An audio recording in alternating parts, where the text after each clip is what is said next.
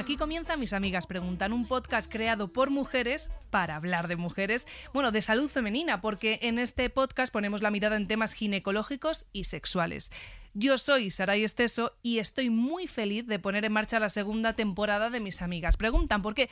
Bueno, pues porque eso significa que este proyecto funciona, que os gusta, que os interesa lo que hacemos. Y obviamente yo esto no lo podría hacer sola. Me rodeo de las mejores, de la periodista y socióloga, que a veces a la gente se le olvida que ella también es socióloga con el nombre más divertido de este país y parte del extranjero. Flora Amarilla, ¿cómo estás? Estoy muy bien, se me olvida hasta a mí, la verdad.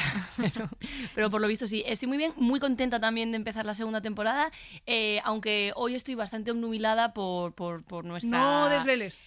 Por nuestra queridísima amiga Ana Villalba, Vale, que está aquí con nosotros, que hacía mucho tiempo que no la veía y es fantástica. Claro, claro. ¿Por qué? Porque la mamá primeriza más guapa, también de España y de parte del todo, de todo extranjero, incluso a lo mejor de, de otros planetas, porque ahora como está eso de los eh, que quieren crear también hoteles en otros planetas y en el espacio. Fíjate. Sí, es que claro. pues- Vaya dato trae de sí, repente. Sí, cosas que leo. Ana Villalba, doctora del Hospital Universitario de Villalba y mamá de Marcos. ¿Cómo estás? Hola, buenos días. Yo sé que en Oh, realidad bebé. solo habéis montado esta temporada para ver a mi hijo.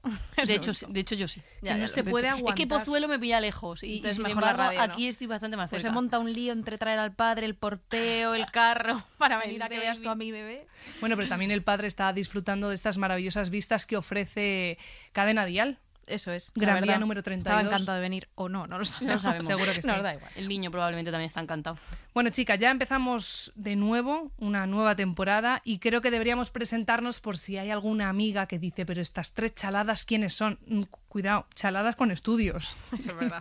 que no solamente somos chaladas. Es un podcast hecho por amigas, porque sí, porque nosotras no somos simple simples compañeras de trabajo, somos también amigas que preguntábamos mucho a Ana Villalba sobre dudas que teníamos eh, de salud femenina. Ay, Ana, ¿esto es normal? Ana, me duele la tripa.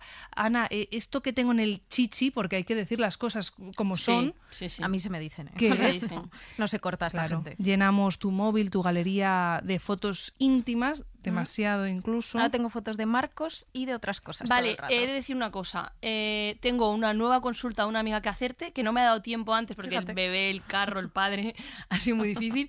Eh, tengo una nueva consulta que hacerte y eso también es, el- es un buen síntoma porque eso quiere decir que aún no hemos hecho suficientes capítulos de Mis Amigas Preguntan y todavía hay amigas que tienen dudas. Las mías, sobre todo, que les pasa a las pobres. De hecho, de las tuyas creo es de todo. las que más he resuelto. Eh, las he visto en sí, casa un día incluso. Pero porque tiene muchas amigas. Pero es verdad que nosotras nos sentíamos privilegiadas por el hecho de tenerte, Ana. Claro, tú a nosotras sí que nos puedes eh, pues responder, ayudar, pero tantas mujeres que hay, iba a decir otra vez en España y en parte del extranjero, porque es verdad que este podcast lo pueden escuchar desde cualquier rincón de- del planeta mundo. Tierra. Que dijimos, qué egoístas somos, vamos a compartir la sabiduría de Ana y así surge, mis amigas preguntan. Totalmente. Eh, seguimos compartiendo tu sabiduría, aún eso, como hemos dicho, quedan muchas dudas que resolver y realmente por eso también queremos hacer la segunda temporada porque en la primera es verdad que hablamos de un montón de cosas interesantes, quizá como mm, mm, las respuestas que más falta hacía dar, pero en esta segunda temporada también hay un montón de temas. Hay muchas cosas de que hablar. Sí, a mí este verano me han llovido muchas preguntas todavía. Bueno, y has tenido un hijo este verano. Y he tenido un hijo. Claro. verdad. Eso es verdad. Oye, eh, yo creo que antes de meternos eh, en lo que es el primer episodio, cuéntanos cómo ha sido esa experiencia de la maternidad. Pues bien, la verdad es que bien. El parto fue a muy bien. decir, Tuvimos y del un parto, capítulo de partos. ¿Os acordáis? Sí, si sí, qué miedo. escuchar. Y bueno, o sea, bien. Lo mío fue un parto bien, bonito. Fue un parto respetado, que eso ya lo hablamos en su día, Mm. que tiene que ser un parto respetado, sin episiotomía ni nada, todo muy bien. No te cortaron Y- nada. No, se desgarrito cosas, cosas que pasan, pero vamos, poca cosa, bien, todo bien. Y despacito y todo, todo como yo quería, que eso es lo importante y lo bonito. Y nada, y luego el posparto, que el posparto, uff, no sabéis, bueno, de hecho me habéis visto en el posparto, pero no sabéis qué cosas pasan durante el posparto. Me parece un temazo eso para hablarlo también. Es un temazo. Yo me acuerdo el día que comimos, ah, la última vez que os vi, de. Que Fue hace ya que- un rato, ¿eh? Sí. Perdón, sí fue hace tres semanas o cuatro. Y, y y- y justo dijiste una cosa muy interesante sobre, el, el- el- sobre las mamas, sobre la leche. ¿Qué ¿Te diría? acuerdas? Ya- ¿Qué no, claro dirías? que nos quitó la cabeza. Bueno, fatal. pues me pareció muy interesante porque tú me dijiste en ese momento que, claro, que tú al ser ginecóloga, obviamente sabías qué hacer, pero que estabas teniendo un exceso de, de leche. Mm. Y, y que claro, que sabías cuándo sacarla, igual estás en la ducha y tienes que sacar un poco de leche y todo eso, pero que si no a una mujer que igual no tenga tanta info y por supuesto que no sea ginecóloga, no lo sabe y le puede provocar una bla bla bla, no me acuerdo el nombre. Mastitis. Sí, Anda, muy bien. Ah, mini punto punto. Sí, no, Vale, pero yo he traído anécdota, eso Sí, también punto. eso No, también punto. pero es verdad, tienes toda la razón, Flor, porque de hecho ya tenemos una consulta en nuestro Instagram sobre este tema, el tema del posparto, que de hecho y recordamos... otra de lactancia, Sara, y de la lactancia. O sea, que podemos hacer un podcast de esto. Bueno, me parece genial. Bueno, recordamos que a través de Instagram, arroba mis amigas pregunta, nos podéis, preguntan, nos podéis dejar consultas, dudas, propuestas, piropos, porque no se puede hacer un bizum, pero también nos vendría genial. Una manera de locos. Sí, críticas mm, a lo mejor no nos apetece tanto, pero también si, si- si es para mejorar ¿no? el podcast, también aceptamos críticas. Así que, bueno, si queréis nos reservamos para más adelante el tema del posparto y de la lactancia y, y vamos con el tema de hoy. Y antes de empezar, porque hoy em, yo había pensado, de hecho os lo comenté ayer, os pareció bien no empezar con un tema directamente que acabamos de volver del verano, que si de repente venir con un hijo, pues Con un un hijo, poco sí. desubicada a lo mejor, ¿no? Entonces podíamos empezar con preguntas así que nos hemos ido recibiendo este verano de un poco toda la temporada pasada, que se quedaron en el tintero, que no pudimos contestar en los podcasts anteriores porque tampoco nos da tiempo a contestar todo. Y entonces empezar así. Pero antes de nada, a mí me gustaría preguntaros a vosotras, porque también me habéis hecho preguntas este verano, que qué tal habéis pasado ginecológicamente este verano. ¿Habéis tenido algún problema? Yo de locos. Eh, no, la verdad es que ninguno. He estado, vamos, de cine el verano. De Ginecológicamente está- sí, hablando, claro, que igual de otra manera no está tan bien, pero ginecológicamente muy bien. Claro, siempre tienes la tos mal, pero la vagina bien. Sí, es verdad. puedo explicar esto, pero no quiero. Pero puedo- bonito eso. Podría explicarlo, la verdad, tiene, tiene una No sé si es bonito, ¿eh? Bueno, Yo tampoco sé si es bonito. bueno, igual sí. Vamos a ver. No, pero siempre bien. Yo mal, o sea, no mal. Ginecológicamente he tenido, he tenido cositas. Y es que me he empezado a tomar la píldora anticonceptiva recetada por, Por la Ana doctora Villalba. Ana Villalba, ¿vale? Que no te la sacas tú de la manga. No. No. El primer mes, increíble. Todo iba sobre ruedas. Decíamos, pero qué maravilla. No voy a decir la marca, pero juez, que te viene al pelo, que ni pintada. Pero el segundo mes ocurrieron cosas. Y es que tuve un sangrado bastante abundante, mm, sin venir a cuento, a mitad del blister, es decir, a mitad de, De las pastillas. las pastillas. Un sangrado que me duró ocho días y que yo decía, pero bueno, pues esto es una barbaridad. Luego estuvo sin venirme la regla. Luego otra vez me ha venido bien. Entonces, sí, yo he tenido mis cositas. ¿Y qué opinas de esto? A ver, tú que sabes, Sí. que escuchaste muchos sabes podcasts, mucho. tú que sabes Claro, bastante. pues no me ¿Qué asusté. dirías? Porque me podía haber Perfecto. asustado, pero no me asusté. ¿Y qué hiciste? Escribir a Ana. Ah, amiga, ya sabía yo. Escribí a Ana y le dije, me pasa esto, pero no me asusto porque eh, revisioné o reescuché, mejor dicho, el podcast sobre la píldora anticonceptiva y dije, pero si esto es lo más normal del mundo, el cuerpo se tiene que hacer a este nuevo chute de hormonas. Muy bien, sí. Ya, vamos, si os escucháis ese podcast, sabes tú ya, Saray, bien que el endometrio, que es la capita fina dentro del útero, Sí. esto lo sabemos de sobra, con la píldora tiende a quedarse muy finito, muy finito. Entonces, hasta que el cuerpo se regula y consigue llegar a estar tan finito, es verdad que a veces se tienen manchados irregulares. Si esto te pasa, te has tomado bien la píldora, no estás embarazada porque te has tomado bien, eso es lo primero que te pregunté, Saray, claramente, eh, no pasa nada. Hay que esperar y ya está, te adaptas y listo. Si en tres meses de tomar la píldora no estás adaptada y sigues manchando, probablemente no esté pasando nada tampoco. Habría que hacer una eco por confirmarlo, pero vamos, no estaría pasando nada. Lo único que igual ahí ya que de hecho es lo que hablé contigo, Sara, y dije, si pasaban un par de meses más y sigues estando así, más que nada porque es incómodo vivir, ¿no? Mm, Estar todo el rato sí, es manchando, no sabes cuándo te va a bajar la regla, cuándo no, pues entonces ahí ya pensamos en cambiar de píldora, pero no porque pase nada malo. Sí, he tenido un mes bueno, dos malos y este ya bueno. Entonces, bueno, vamos, a dejar esperar, fluir. Efectivamente. Mm, Muy bien, fluir. Yo, mientras estás contando tu vida, he pensado que no es que me, me pasa una complicación, pero me pasó una cosa que básicamente estaba yo en un festival, en el BBK, un gran festival, por cierto, y, y me bajó la regla. Y que es- eso está todo bien. Como mujer que eres. Como mujer que soy. Lo Pero- dice con una cara como si yo- fuera la anécdota. No, todavía no es anécdota. Yo eh, estaba usando la, la copa, que hemos hablado bastante de ella, me costó un poco, no sé, no sé cuándo. Y entonces me llevé la copa al festival y dije, pues no pasa nada, lo controlo. Y, mm, y claro, fue imposible porque las condiciones no eran las más higiénicas. Y, y encima estaba hablando con una amiga y me dice, Uf, la copa. Es que la copa yo ya no la uso porque me han dicho que, claro, la sangre no puede quedar ahí estancada porque la sangre realmente nosotros la expulsamos, entonces nuestro cuerpo lo que tiene que hacer es desecharla y que no se quede en plan 8 o 9 horas Claro, ahí metida porque te puede provocar también, un, un- Yo qué sé. Mm, A mí me rayó la cabeza y al final mm, no me acuerdo. ¿No la has vuelto a hice. usar? No, la Te has asustado, ¿eh? no Pero ¿y qué hiciste en el festival? Ya por curiosidad. Pues eh, me pondría tampones y compresas y ya está. ¿Tanto bebiste que no te acuerdas? ¿Sale? No vamos a responder. Vale, preguntas innecesarias. Y por eso tiene mala Claro. pero bien. Esto fue hace Pero mucho. bien todo. Esto fue en julio, sí. Vale. Pero bueno, que me rayó porque no sé realmente si es verdad que igual est- eh, que, que la sangre esté ahí 10 horas es malo. Los No. tampones ya sabía yo que tampoco están demasiado bien, dicen. No, no, es tan mal tampoco si los usas bien. Esto realmente podrías haberlo puesto en mitos y, pre- y preguntas. ¿Cómo era esa sección? Mitos, y leyendas. Ay, madre según mía. Sarai, porque no hay Sí, ninguna sí. leyenda, pero se llama así. Podrías haberlo metido en la sección y esto es, esto es falso, esto no pasa. O sea, es verdad que tú no puedes tener la sangre retenida en ningún sitio del cuerpo. O sea, todo lo que se retenga en el cuerpo es como lo de la mastitis que os decía. Si tú tienes la leche retenida mucho tiempo en la mama, se infecta, es una mastitis. Si tienes la sangre retenida mucho tiempo, te dejaras un tampón cuatro días, también se infectaría y te causaría una infección en la vagina. O sea, eso no lo puedes hacer, evidentemente.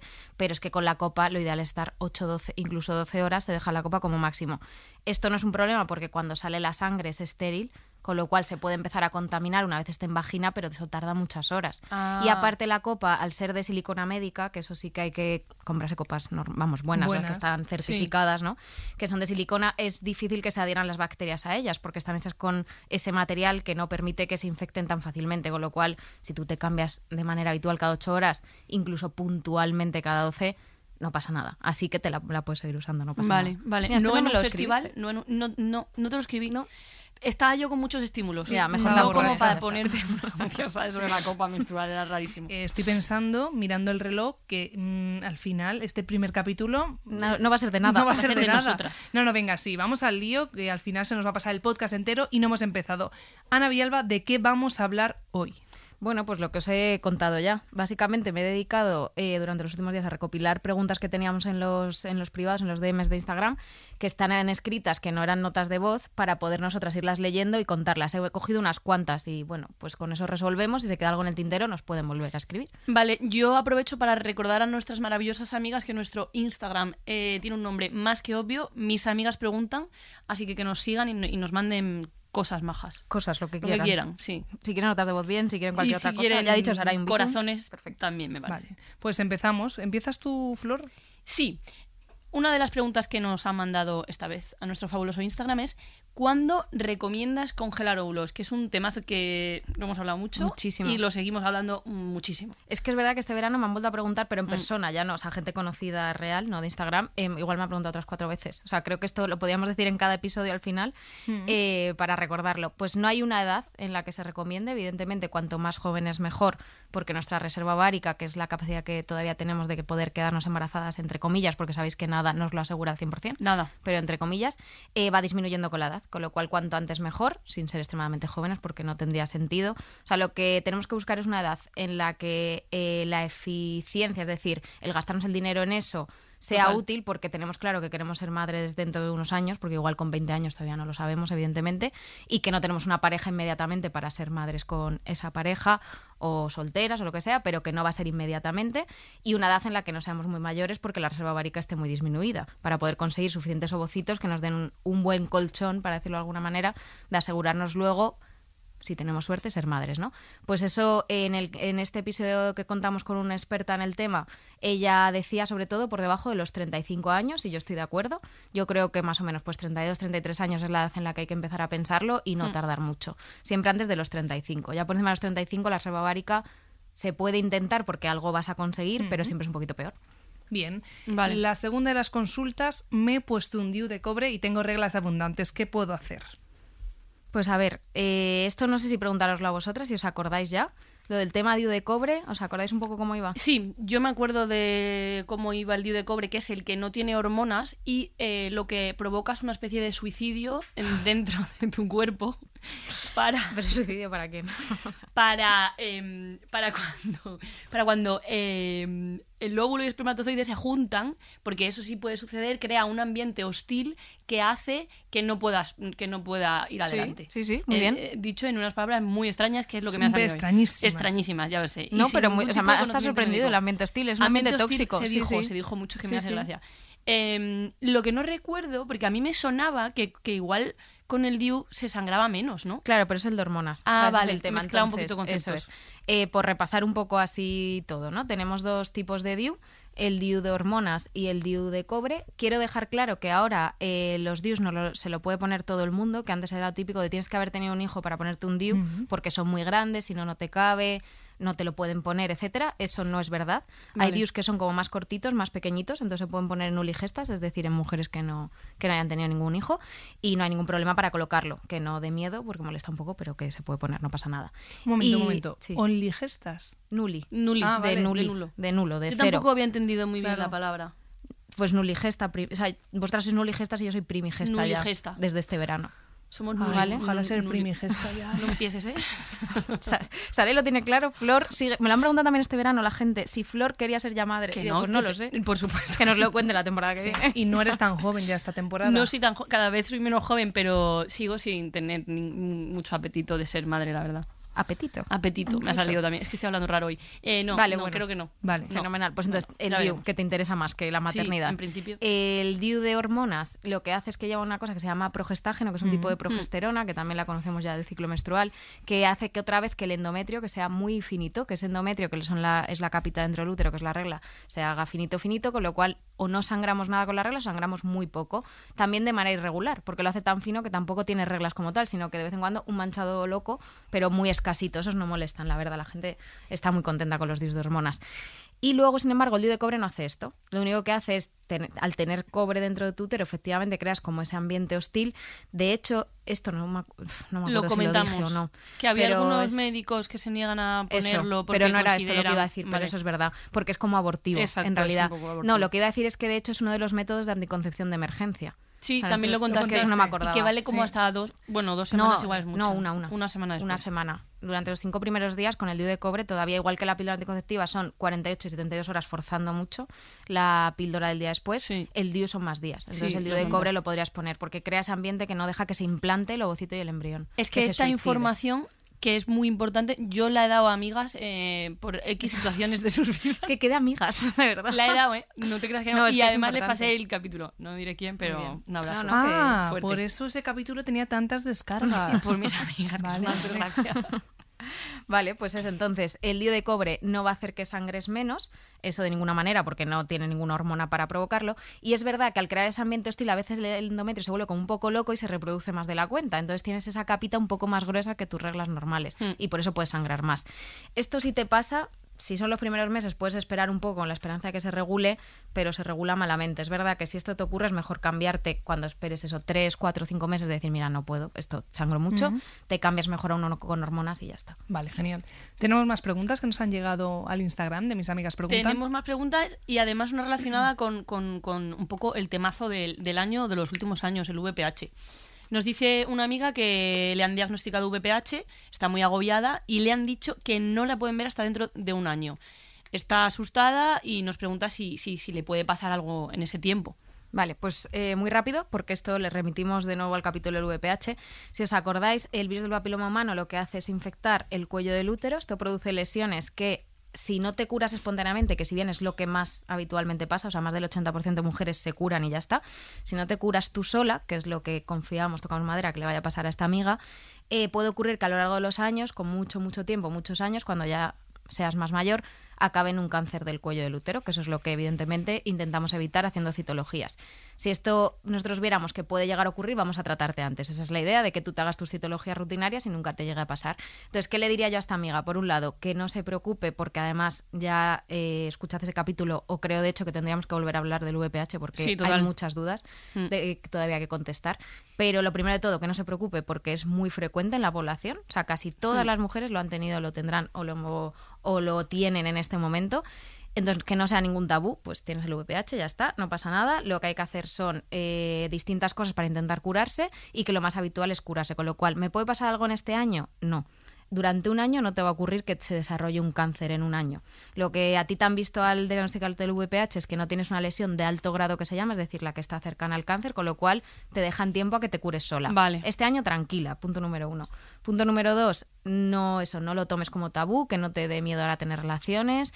Utilizar preservativo, eso sí, para intentar que no se siga contagiando, ni, ni a ti te contagien más, ni tú contagies más, pero que aparte de eso puedes seguir teniendo relaciones sexuales, no pasa nada. Y punto número tres, los tres consejos que siempre doy, o que he dado en bastantes podcasts, yo creo, de la temporada pasada, es no fumar, usar preservativo fatal y fumar. vacunarte, si no estás vacunada del VPH. Eso Total. le digo a nuestra amiga. Y una preguntilla, Venga. ¿cuáles eran los números esos súper malignos? que te acuerdas que- 16-18. Vale.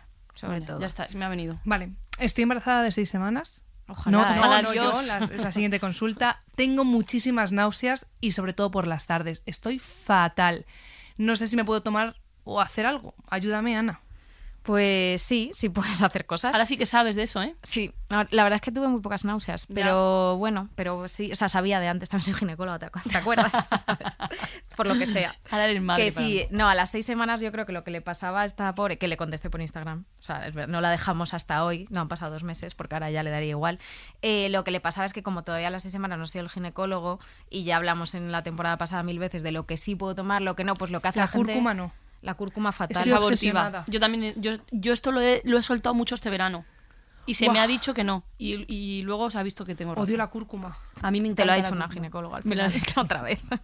Que tú me poses Claro, cuando claro. De todas maneras, Flor creo que solo habla de ginecología fuera de aquí. Os juro, ahora mismo está presente aquí una amiga mía que sabe perfectamente que hablo muchísimo de esto. ¿Sí? Vale, o sea, cuando, perdón, cuando te presente tengo que decir periodista, socióloga y Casi, Casi gine- ginecóloga. Sí, porfa. Me Vale. daría un montón de ilusión. Vale, me lo voy a apuntar. Bueno, pues ya está.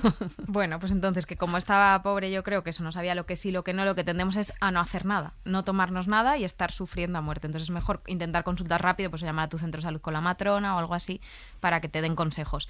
Hay fármacos, ¿vale? Uno de ellos es, bueno, el Cariban es el nombre comercial, eh, que se llama doxilamina, que ese lo puedes tomar en el embarazo sin problema. De hecho, el Cariban es como la medicación de los vómitos. No voy a decir la posología porque esto te lo tiene que mandar alguien, o sea, que te lo diga tu matrona o te lo diga tu ginecólogo. ¿Qué, La- qué es la posología? eh, Justo iba a decir la posología es el número de veces que lo tienes que tomar al Ah, día vale. y tal. O sea, no voy a dar más detalles porque esto lo tienes que hablar con alguien. Hmm. Pero bueno, que se puede tomar sin problema, no es peligroso. mm, perfecto. O sea, eso es lo primero que tienes que hacer. Si no quieres tomar fármacos y son náuseas leves, no llegas a vomitar, por ejemplo, consejos así rápidos del día a día, que esto lo puedes empezar ya, es eh, comer poca cantidad de comida, pero muchas veces al día Anda. Comer realmente lo que te apetezca, eso sí que tal cual. O sea, mm, si te apetece un bollicao, que sea un bollicao y luego dices, ay, no nutro a mi bebé, ya, bueno, pues en el segundo trimestre lo nutres. Porque ahora lo que tienes que hacer Ah, es comer claro. algo. O sea, porque es que si no estás fatal. Entonces, comer poca cantidad de comida muchas veces al día. eh, comidas eh, siempre no calientes, que sientan peor. Eso es una cosa así, intentar que no estén muy calientes.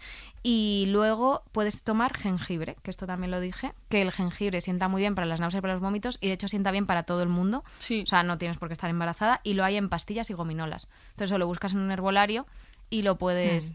Yo lo estoy tomando, pero por ¿Tú la por voz. qué? Ah, por Hombre, la no, voz. ¿no ¿No? escucháis? No sabía yo tampoco. Sí. afonía. Tienes afonía. O sea, Brutal, es fatal todas, Sí. vale. Pues el jengibre, eso, o en tés, o en gominolas, o en lo que quieras, pero el jengibre sienta muy bien para las náuseas, así que eso también lo puedes ir haciendo rápidamente.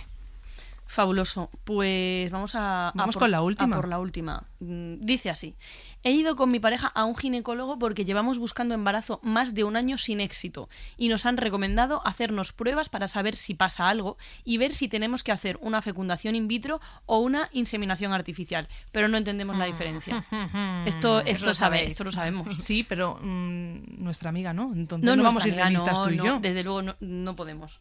Es que vosotros tengo muy bien enseñadas, Sí. pero esto es difícil, ¿eh? Porque al principio llegas y no entiendes muy bien ni por qué te hacen tantas pruebas, sea, eso sabes que es para ver qué pasa, pero sobre todo nosotros ahora mismo la infertilidad en muchas ocasiones, de hecho la mayoría, es de origen desconocido, que se dice, o sea, que no sabemos por qué es, entonces Mm. dices, ¿por por qué me haces 300 pruebas si no vas a saber qué me pasa? Hazme un tratamiento y punto. Pues para saber qué tratamiento te hacemos, te hacemos esas pruebas.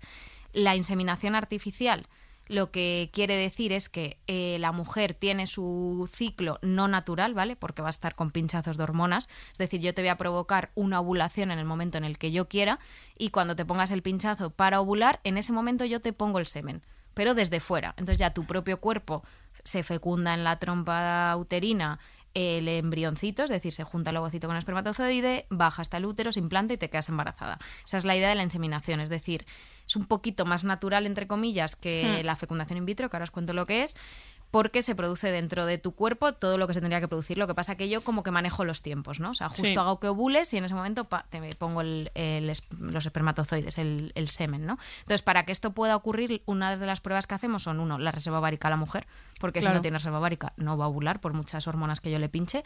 Eh, dos, el semen del hombre, porque si esos espermatozoides no son móviles, por ejemplo, están en mal estado, lo que sea, tampoco nunca van a llegar a fecundar. Claro. Y tres, es importante también ver la- lo que se llama permeabilidad tubárica de la mujer, es decir, si las trompas son permeables. porque si tus trompas están bloqueadas por algún motivo, pues porque has tenido, porque tienes endometriosis, por ejemplo, porque te han operado de alguna vez de algo y están bloqueadas, porque has tenido infecciones, que eso, por eso las ETS hay que tratarlas y tener cuidado con ellas, Mm, porque con las infecciones se te puede, es que ya se están echando en cara cosas. Eh, por las mal que no hay vídeo en este podcast. por las infecciones se te pueden alterar las trompas. Entonces hacemos una prueba que se llama histerosalpingografía, que es ver la permeabilidad de las trompas. Si son permeables, puedes optar a hacer una inseminación artificial. Vale. Si alguna de estas cosas falla, fecundación in vitro, que es que otra vez te provoco que ovules, pero aquí a lo loco. O sea, como para una donación de ovocitos, una congelación de ovocitos, Ah, es decir, intentar sacar lo máximo que pueda de tus ovocitos, más o menos, o sea, esto tampoco con control, Sí. pero bueno, para que lo entendáis así fácil, ¿no?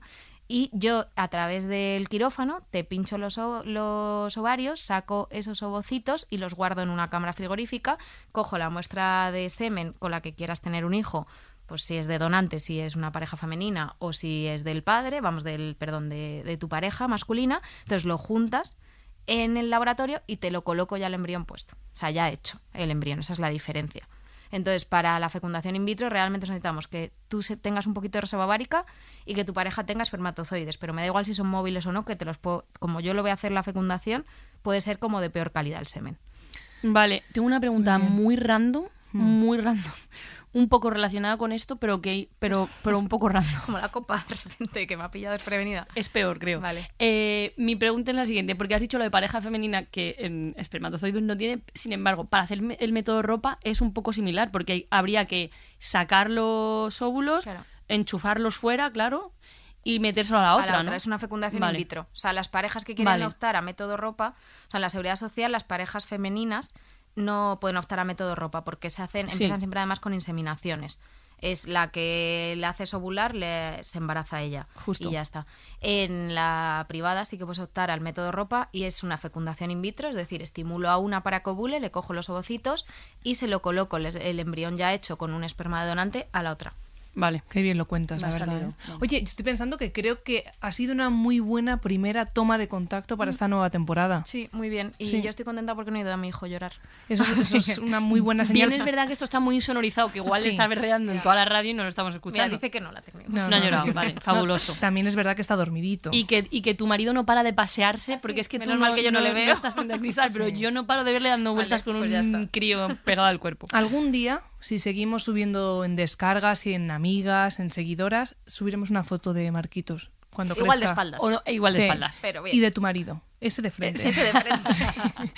Chicas, eh, os diría de tomar una caña, pero si es que yo en realidad quiero achuchar a Marcos. Así que lo dejamos ya aquí. Un agua con gas y una chuchón al baby. Y dentro de 15 días volvemos con un nuevo capítulo de Mis Amigas Preguntan. Ana Villalba, Flor Amarilla, muchas gracias. Un placer. Sobre todo por venir. Eh, sí, la verdad que es, es un detalle. Un placer y hasta la próxima.